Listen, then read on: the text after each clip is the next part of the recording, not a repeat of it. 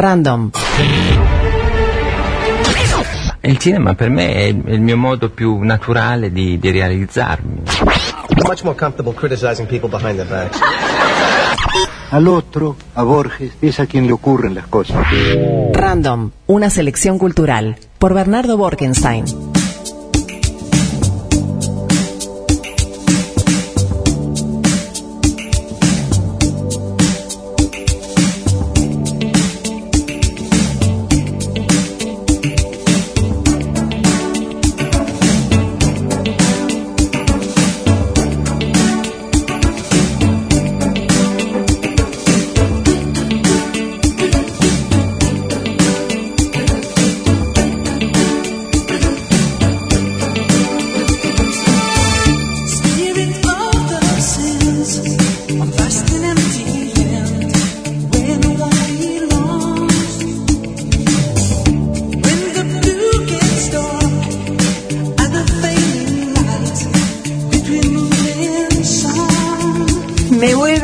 Cuerpo con esta musiquilla. Luego el estrés de la mañana, mirá el bien que me estás haciendo, No, Bernardo, no, querido. con lo estresada que estaba buena ¿Cómo esta música estás? calma las Muy bien. ¿qué tal? ¿Qué haces, Bernardo? A mí me hace acordar a Otoño Invierno Pasarela en Canal 12 cuando yo tenía ¿Caen las hojitas? A mí te juro que caen no. año, ¿no. Willy? A mí te juro que no. Este, no, pero la pasaban, ¿eh? Te juro. No tengo Genial. forma de saberlo. Genial. Antes, Este, antes de que arranque, ya nos ambullamos todos en la columna. Dale. Recuerdo las redes, Twitter, arroba quien te dice 995 y WhatsApp 097-441-442 para que nos escriban tranquilamente. Bernardo, las mil y una noches. Exacto. Eh, si me permitís un, un minutito antes, quiero agradecer un libro que Bien. me mandaron la semana pasada y que lo leí porque me atrapó y no lo pude soltar. ¿De qué se trata? Es una novela negra eh, llamada em, Todos mienten, de eh, Rafael Massa, editada por Estuario. Una novela fabulosa, eh, entretenida, bien escrita, técnicamente bien resuelta. Hacía tiempo que no leía algo así. Se ganó una mención en el Premio Nacional de Literatura. Y ya cuando la leí me llamó la atención, la contratapa estaba escrita por la profesora Alma Bolón. Es una profesora importante. Y dije, ta, no va a rubricar cualquier cosa. Y cuando la empecé a leer, me llevó una sorpresa muy agradable que hacía tiempo no me llevaba. Técnicamente bien escrita y sin faltas de ortografía, sin errores sintácticos y con una prosa elegante. Es algo que ya está faltando mucho. El último libro que había leído así fue un libro que, por razones personales, lo comentamos en random y lo dije también, no me había gustado mucho, pero porque no era mi libro. Era el libro Todo termina aquí de Gustavo Espinosa. Librazo, excelente novela, fabuloso, no era mi libro. Claro. Era la historia de un hombre que pierde su amor por, un- por un cáncer. Me pegó mal, no era para mí. Pero esta novela sí, una novela policial y como una contracara de unas novelas que me divirtieron mucho también, las novelas policiales de Gonzalo Camarota, con sus personajes Hermida y Perrone, pero distinta. O sea, Gonzalo no es tan prolijo en el estilo, pero es muy eficaz, golpea fuerte. Esto es distinto, son dos periodistas. eh, y empieza de una forma que a mí también me pegó mucho. Las primeras palabras son, era mediados de julio del 68. Y yo nací en julio del 68. Entonces no me podía Ya ahí, más, era imposible. Tenía Te que conquistó. Claro. Y este y es una novela que está eh, hilvanada entre todos los bares del centro y se utiliza la técnica del narrador testigo. ¿Sí? La diferencia entre el narrador testigo y la autobiografía es que la autobiografía sería si Rafael Massa narrara la vida de Rafael Massa. Al ser un personaje que narra es narrador testigo. Y utiliza eh, personajes que siempre son lo que se llama infracientes. Eh, infraciente, la ciencia es lo que saben los personajes unos respecto a otros. Y ahí todos los personajes ignoran cosas. Y eso genera mucha tensión dramática y mucha intriga que te va atrapando. Tanto así que la estructura interna de esta novela es como si fuera otra novela, y ya esto lo voy a enresvar con las mil y una noches, porque es como una caja china, es una novela dentro de otra novela. Entonces, eh, Todos mienten es el prólogo, la novela y el posfacio de otra novela que se llama Yaguarón al Sur que está escrita por uno de los otros personajes. No voy a adelantar porque hay que leerla porque es fabulosa. Es un misterio, data de aquella época y obviamente tiene que ver con la dictadura, con desaparecidos. Y uno de los personajes mm, vaga siempre de noche. Ustedes que son periodistas se pueden sentir muy identificadas con eso porque narra la vida de su profesión en una época que no conocieron. En una época de, de máquinas de escribir, de telex, de, de- sin internet, de, Otro mundo. de claro. las redacciones que cerraban en algún momento, pero las tertulias de los bares terminaban a la madrugada, Mm, Claro. de pocas mujeres en las redacciones. Sí. Claro. Este, Y mucho humo. Muchísimo humo. Sí, sí, tres paquetes de republicana sin filtro al día es algo que se repite varias veces en la novela. Eh, el Pedro Vitadini, el personaje, tiene que ir a buscar sus 60 cigarrillos varias veces a lo largo de la novela y, y se nota esa necesidad de la nicotina. Eh, es una novela genial. Y también otra cosa que utiliza un recurso que a mí me gusta mucho, que es eh, confiar en el lector tiene niveles. Si vos no leíste nada en tu vida, la vas a entender, te va a gustar, la vas a disfrutar. Pero si vos leíste, vas a encontrar referencias a otras lecturas que también te van a gustar. En un momento habla de un fracasado que se llama Bob. Y eso es una referencia a Onetti, al cuento Bienvenido Bob, que si vos lo leíste, te va a resonar, te vas a sonreír y te va a gustar. Y como esas referencias a Bartleby, que es de Melville, a Camus, a millones. Eh, son como pequeños huevos de Pascua, se le llama, que están Que en la novela Desperdigados, claro. fabulosa. Guiños. Increíble novela de estuario.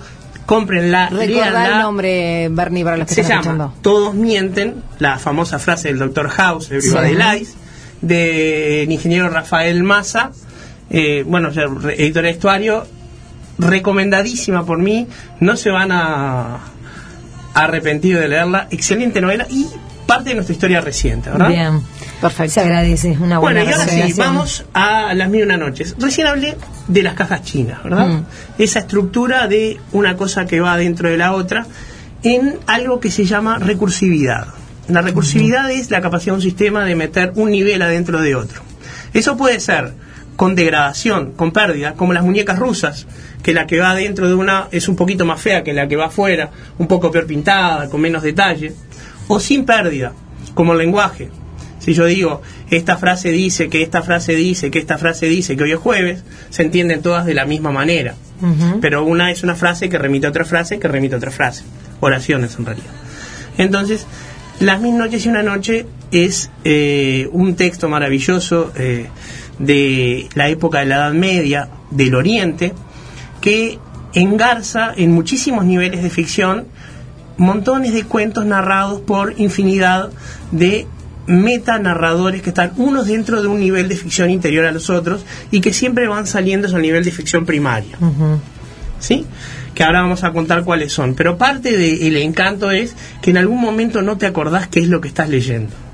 Es infinito, Borges lo dice, eh, la, la referencia imprescindible es una conferencia de Borges en un ciclo que se llama Las Siete Noches, que es maravillosa, está en YouTube, recomiendo verla, eh, que dice que el libro es infinito, es infinito en su profundidad y es infinito porque uno no puede terminar de, ver- de leerlo nunca, no porque se aburra, sino porque siente que está siempre leyéndolo. y, y en ese sentido es muy lindo. Vamos a ver de qué se trata. Bien. Eh, cuando uno dice Oriente, está hablando del Islam. ¿Sí? Eh, inevitablemente está hablando del Islam. ¿Por qué? Porque uno cuando dice Oriente está hablando del norte de África y eso es el sur de Europa, porque aparte siempre es referido a Europa.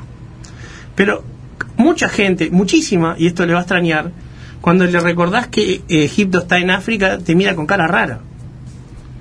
Pero está en África, está al sur. Pero como es musulmana, es, es parte del Islam, la tiene en el Oriente, que es parte del mundo musulmán, que está en el Oriente. Cuando uno quiere hablar de el- los chinos, los japoneses, ¿no? es el lejano Oriente. El Oriente a secas es el Islam.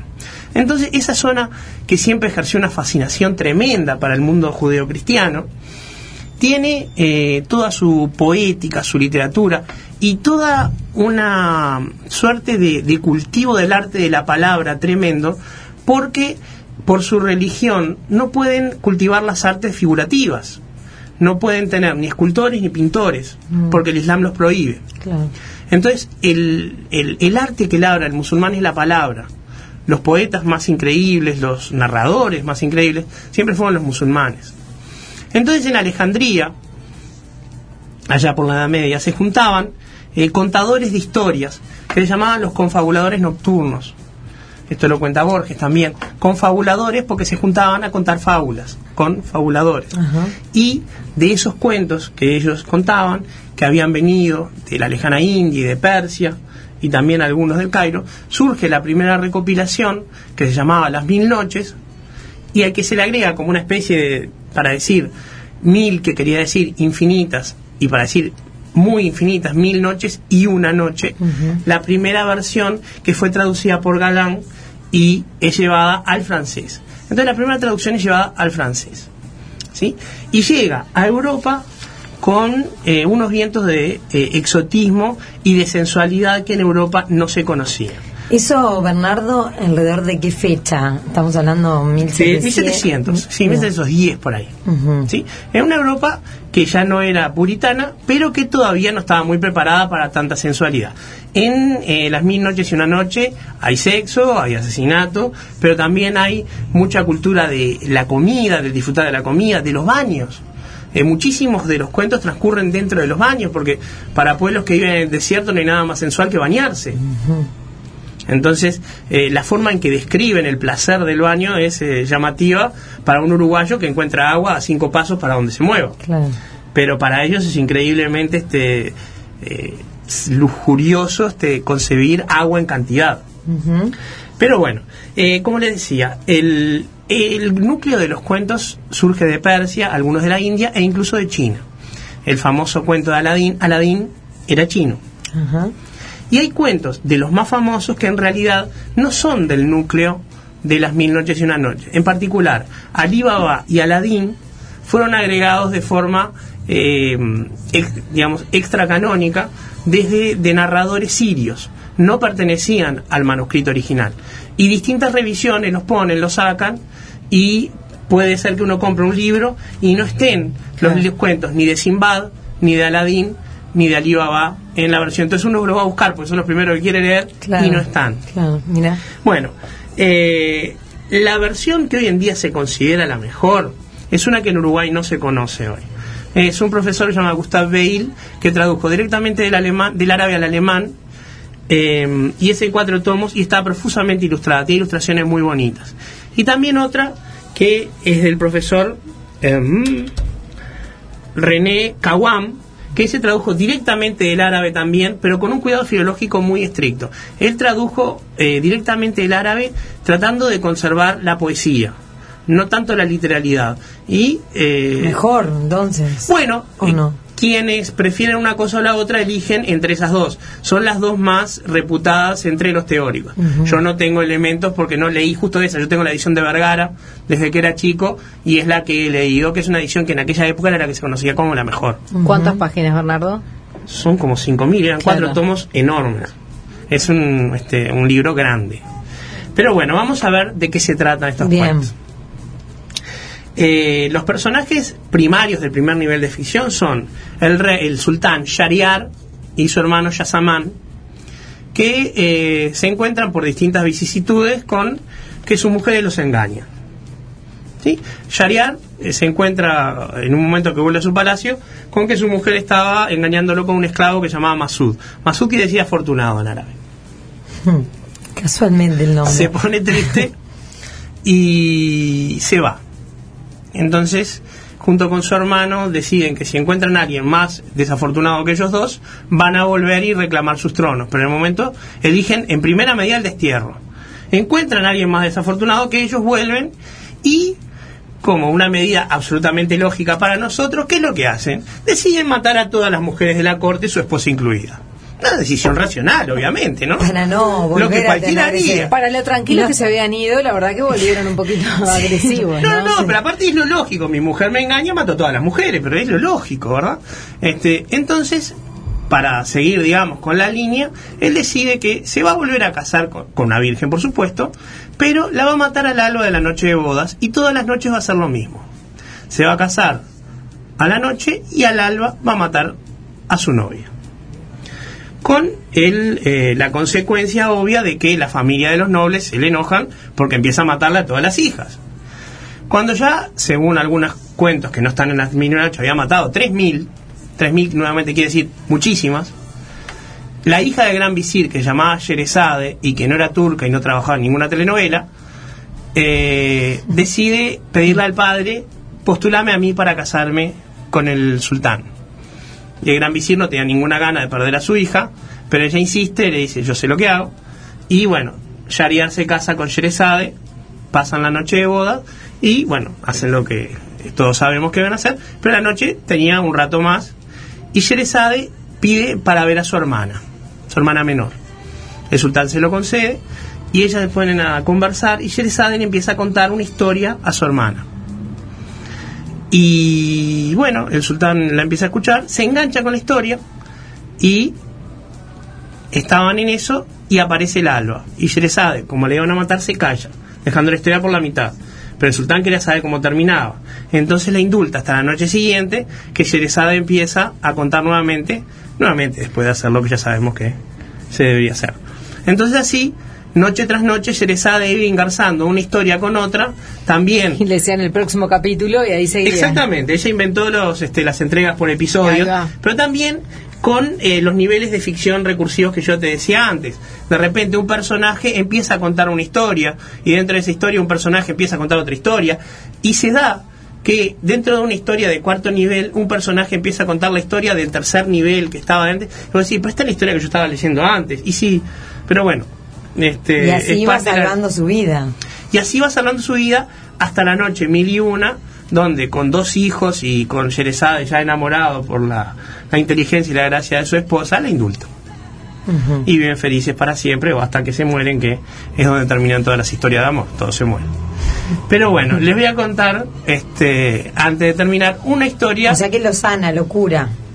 Sí, locura es lo que tenía Shariar. ya por lo menos lo, Ah. lo- lo vuelve humano.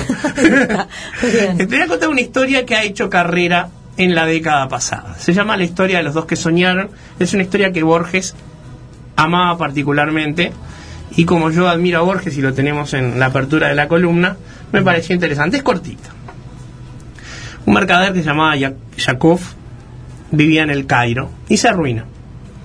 Y un día sueña que tenía que ir a Isfahán, en Persia, que ir del Cairo a Isfahán sin plata es más o menos lo mismo que ir caminando de Uruguay a Ecuador atravesando la selva, donde iba a encontrar una fortuna. Como no tenía muchas alternativas y creía en el sueño, se dirige a Isfahán, atravesando infinidad de penurias y de, y de problemas. Llega a Isfahán, hace lo que todo buen musulmán hace, se va a la mezquita, con tanta mala suerte que ese día unos ladrones roban una casa atravesando la mezquita. Vienen los agentes de la ley y lo ven ahí y cae con los ladrones y lo llevan con el imán. El imán ve que era un cairota, que no, no era uno de los ladrones, y le dice, ¿qué haces acá? Y él le cuenta el sueño que tuvo. Entonces el imán se ríe estentoriamente y le dice, pero sos imbécil. Dice, yo hace días que vengo soñando que tengo que ir al Cairo, donde hay una casa con una palmera, una higuera y un pozo en el fondo, con un tesoro enterrado, y no pienso en moverme de Isfahán por un sueño. Este, no, de ninguna manera. Este, toma estas monedas, volvé a tu casa y no creas en tonterías ni en supersticiones. Y Jacob se da cuenta que la casa que describió el imán era su propia casa y vuelve y encuentra el tesoro enterrado que siempre estuvo en su casa. Este cuento, que no lleva ni dos páginas y media, es lo que Paulo Coelho robó sin citar para escribir su novela El alquimista. ¿Ah? Que es un plagio de este cuento. ¿Ah? Por eso digo que este cuento hizo una carrera enorme en este, en este siglo y llegó hasta la Real ¿Sabes que no Academia me de acuerdo? Brasil. Leí el alquimista hace, hace años. tantos años que ya no me acuerdo. No. Es esta anécdota. Todo lo que Solo que la ¿no? convierte en una novela. Este, y bueno, y así y todo, eh, digamos, todas las historias tienen algo de moral o algo de aventura. Según Borges, los viajes de Simbad son como una especie de musulmanización de los viajes de Ulises. E incluso hay ciertos rasgos de personajes como Alejandro el Grande. Alejandro el Grande en el Oriente, en Persia sobre todo, se llama Iskander Zulkarnain, que quiere decir bicorne, porque tenía en su frente los dos cuernos reales, el de Oriente y Occidente. Y, y así es nombrado incluso en el Corán, el bicorne, Zulkarnain. Entonces, personajes que, que están ahí nombrados se los suele asimilar a este tipo de, de héroes legendarios y están sus, sus cuentos narrados de esta manera. Y llegaron a nosotros a través de estas sagas completamente exóticas, siguiendo los mismos caminos a veces que las especies de las que hablamos la semana pasada, claro. a través de Turquía vía Venecia o a través de Alejandría por el Mar Rojo. ¿Tenés algo para...?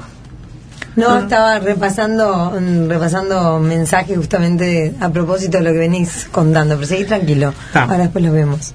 Bien, entonces, eh, los cuentos que tenemos de, de este tipo de, de, de recopilación, sí. No, te, pre- te preguntan, por Sí. ejemplo, que hay alguien que tiene unos eh, por Cancinos Ascens. Mm. ¿Es bueno? Te preguntan. Mirá. Aguilar del año 54. No solamente es bueno, el profesor Cancinos Asens es de fines del siglo XIX y Borges lo llama mi maestro. Ah, bueno. Si será bueno. Andá O sea que por ahí. Era el que leía Borges. Muy bueno, bueno. O sea, de ese aprendió Borges. Está, entonces el oyente puede estar tranquilo. Quizás no sea el más moderno el que hoy Claro. consideraríamos el mejor, pero vaya que, que sería bueno. bueno, sí. Bien. sí, ni que hablar, sí. Este, bueno, entonces, hoy en día los cuentos de las mil noches y una noche han seguido una historia enorme en el cine, en Sí, distintas los conocemos como las mil y una noche nosotros. Sí, y en inglés como Arabian Nights. La, en, en inglés lo más común es conocerlos como las noches árabes. Y eh, Stephenson, el, el- el escritor inglés, escribió las New Arabian Nights, que es una serie de cuentos ambientados en Londres, pero un Londres que tiene como una especie de ecosistema árabe. No el Londres real, sino un Londres eh, arabizado. ¿Están buenas? Nunca las leí. Sé No. que las, este, las cita Borges y no, no, la verdad que no, es no le interesante la idea, la mezcla, ¿no? De, de Sí. Stevenson siempre fue un, un escritor interesante eh, y que tuvo una vida muy atormentada. Él Mm. tuvo pasajes de locura eh, muy muy serios y escribía en, en, en las intermitencias. Mira. Este, pero siempre eh, este tipo de, mm, de cuentos inspiraban a otros personajes. Eh, por ejemplo, Aladdin eh, tenía la, la- la versión de Disney hace muy poco y ahora la están por firmar con actores. Con, eh, bueno, la- ya la, la, la- la- la obvia, eh, eh, digamos, digamos, discusión que está surgiendo, porque el, el genio eligieron un actor eh, inglés para ser del genio y no un actor árabe o cosas, entonces ya está la discusión. Sí, claro, nada menos que el que ay, el nombre este, el actor que protagonizaba Tabú, ya me voy a acordar, este el que Tabú. hacía de Bane en, en Batman, ¿te acordás que habíamos hablado de él? Eh, Eh, Tom Hardy. Ah, Sí. Tom Hardy. Lo que pasa es que es un actor que está muy en el candelero y lo quería tener dándole el papel que fuera. Mm. Moda. Este- Igual me quedé, pues no, no sabía que Aladdin era chino. Eh, sí, el, porque pasa que el mago que necesitaba encontrar un niño de características especiales para poder desenterrar la lámpara tenía el genio de menor nivel en el anillo. Y no importa, porque fue con el anillo y se desplazó mágicamente hasta China. Pero era una China árabe, musulmana. China tenía una buena parte que había sido conquistada por el Islam. No quiere decir que fuera un chino étnicamente, era de la parte de Sí, China. sí, sí, pero digo, de- pensé que era de otro lado, no, no te- lo que pasa es que para nosotros Oriente es una zona indeterminada, completamente... eh, sí, nos cuesta mucho, la vemos muy Sí. lejos. Sí. No, Y- pero no sé si uno se queda también con eso, con las películas de niños o con También. las cosas más de Disney, que pensé que era más Siria o algo así. Bueno, Siria justamente es eh, un país que aparece en los cuentos como un lugar exótico. Cuando la gente en las mil noches va a Damasco es porque viaja lejos. Lejos. O las alfombras, no sé, de Turquía, no sé. Me, No, me- las me- alfombras son persas, son- claro. son de Bueno, no, pero de- y fui para el otro, no sé, viste, cuando no, no pensé que, que podía ser chino. Pero está, ah, Claro. siempre se aprende algo. Perfecto, o sea que esa se va a llevar al cine. Sí, la están filmando en este momento. Ahora, mira. Sí, sí. O en postproducción, no sé. Sé que en este momento se está hablando justamente de, este- de ese tipo de cosas. Pero bueno, ta, son la, la clásica falta de ideas que tiene Hollywood en este momento. Rehacer las cosas que Bueno, pero también volver a los clásicos que por algo perduran. Claro, Este, digo- el tema es cómo la hacen también, ¿no? Bueno, ese es el tema. ¿Cómo, Claro. si la van a respetar? Para hacerlas, este, si hacen un buen guion o que sea, si van a copiar el mismo que ya tenían, para eso mejor no. Este, pero bueno, sí, vamos a, si les parece, vamos a la serie. Vamos, vamos a la serie. ¿Adicto a las series? NS Now es para vos. Este espacio lo presenta Nuevo Siglo.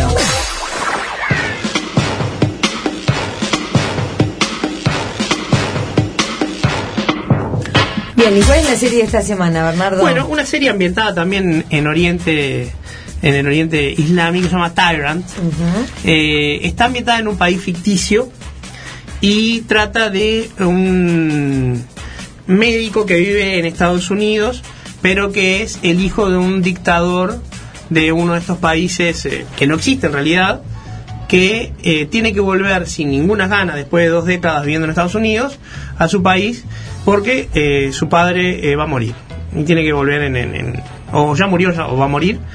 Y se encuentra con eh, la familia eh, en estado de caos, porque el hermano, que es el que siempre fue criado para suceder al padre, es un verdadero inútil, un violento, un borracho, y no puede lograr mantener el país en orden. O sea, una dictadura es algo muy difícil de mantener. Ya vieron lo que pasó en Irak después que desapareció Saddam Hussein. Este, no, no es fácil ni imponer una, una democracia, ni eh, este, volver a poner la tapa en una olla a presión. Entonces, esta telenovela, porque era casi una telenovela, que tenía dos cosas. Primero, la visión panfletaria desde Estados Unidos, que quería ser respetuoso y no lo era, y después muchas cosas de telenovela. Tenía sí cosas de, em, de filmación eh, que estaban buenas, y tenía eh, algunas cosas psicológicas que también eh, dejaban que se viera. Pero sobre todo la evolución de este personaje que se llamaba Bassam Al-Fayed y le decían Barry, en la forma que él va siendo arrastrado por un destino que no quiere. Él quería ser un médico en Estados Unidos. Claro, Y al final se va viendo cambia. que su destino es ser el único hermano que puede llevar adelante la familia. Y a nivel de flashback se va viendo la historia de él, donde toda la vida fue el único hermano que entendía cómo era la cosa y que podía hacerse cargo de todo. Y se ve la historia con la esposa del otro hermano, también un poco con este tema Muy, de... muy extrapolable la historia a la vida de tanta gente que está escuchando, ¿no? Sí, Tenía este, pensado una cosa, después familiarmente sucede otra, en fin. Uno lo ve esto en, en Sí, el barrio. de, de- de- de- sobre todo cuando hay que hacerse cargo de un negocio no a este familiar. nivel, claro, No, va, de otros mandatos familiares. Lo que pasa es que acá había también una serie de violencia y de Claro, no. y de este de, de asesinatos y de muertos. O sea, el tirano era un tirano en serio. Claro, sí, era un tipo, digamos, convenientemente malo como Hollywood te va a representar a un tirano eh, en el mundo árabe. O sea, recordemos, es una versión eh, convenientemente estereotipada. Mm. Uno tiene que eh, obviar eso para poder disfrutar la obra, porque si no, este se va a indignar. O sea que trata de eso, de cómo este personaje va acomodando. eh, su- Claro, es un, o- o, va digamos- abandonando su antiguo deseo y va encarando esa nueva realidad. Y no lo abandona nunca, él no, quiere, y aparte su familia es americana y él no quiere que su familia vaya a ser arrastrada a eso. Y se queda en Estados Unidos. Hay que ver. Ah, claro. Son tres temporadas y este y realmente buena acción y nada, es una, una comedia de acción, perdón, comedia, es una serie de acción y tiene ventaja que es original. Ese tipo de desarrollo yo no lo vi en ninguna otra en ninguna otra serie. Las otras series que tratan el tema de la violencia política en esa zona, más bien son como Homeland o como este otras series que hablan desde el gobierno americano y Claro. no desde el gobierno de un país que está allá. Es, distinta. Claro. No es bien distinta. original. Es una serie que se deja ver bien. Perfecto. Buenísimo, Bernardo. ¿Te vemos la semana que viene? Nos vemos la semana que viene. ¿Te das Eh, alguna recomendación o algo? Sí, sí, sí, sí, como no. Si logran resolver el tema del paro, porque iba a ser el 20, pero pedieron paro general y el cine no abre, está el recital del astillero, nada menos. Sí, pero ya mandaron comunicado diciendo eso, que se suspendía no. por el paro. Sí, el tema es si consiguen otra otra otra fecha para hacerlo. Claro, sí, para que poder cambiar la entrada o devolverla además, estaban también viendo cómo hacer aquellos que la tenían y ver si conseguían la otra fecha. Mm. Obras de teatro que están en escena y que no se pueden perder. A ver. Bello país para vivir después de muerto. Agota entradas en el Teatro Circular. Vayan viendo si lo pueden conseguir desde ya. Es imperdible. Es una obra que rompe todos los géneros. Uno se muere de la risa. Eh, trata de Uruguay en 2031. El Mundial de Fútbol se suspendió. Uruguay eh, pierde una guerra por el agua. No hay agua ni para tomar mate. Y es una familia que se dedica a fabricar ataúdes. A raíz de eso se desarrolla toda la trama. Marcel García es un dramaturgo muy original, sus textos nunca se parecen a nada y eh, los actores realmente tan descollantes. Diego de Vicenzi, Karina Molinari y Alén Blanco en particular están excelentes, una obra que recomiendo muchísimo. Circular. Circular, Nerium Park. Ah, en este momento creo que están de viaje. eh, está de viaje, no creo que haya Nerium Park, porque está de viaje de Zafores en un festival de teatro. Eh, va a haber estrenos importantes pronto. Y si no me equivoco, este en el galpón en este momento quedan las últimas funciones de Cocinando con Elisa. Una obra bastante interesante que debí recomendando, recomendar la semana pasada, porque es una obra que cocina en escena, una obra de humor político muy dura, eh, con una Miriam Gleicher que la rompe, con la verdad que tiene impresionante, enorme esa mujer. Perfecto, gracias. Así que esas dos horas hay que verlas. Perfecto. Muy bien, buenas recomendaciones. Gracias y hasta la semana que viene. Presentó este espacio Nuevo Siglo. Con NS Now, mira todas las temporadas completas de esta serie donde y cuando quieras. Informate en nuestro sitio web o llamando al 1715.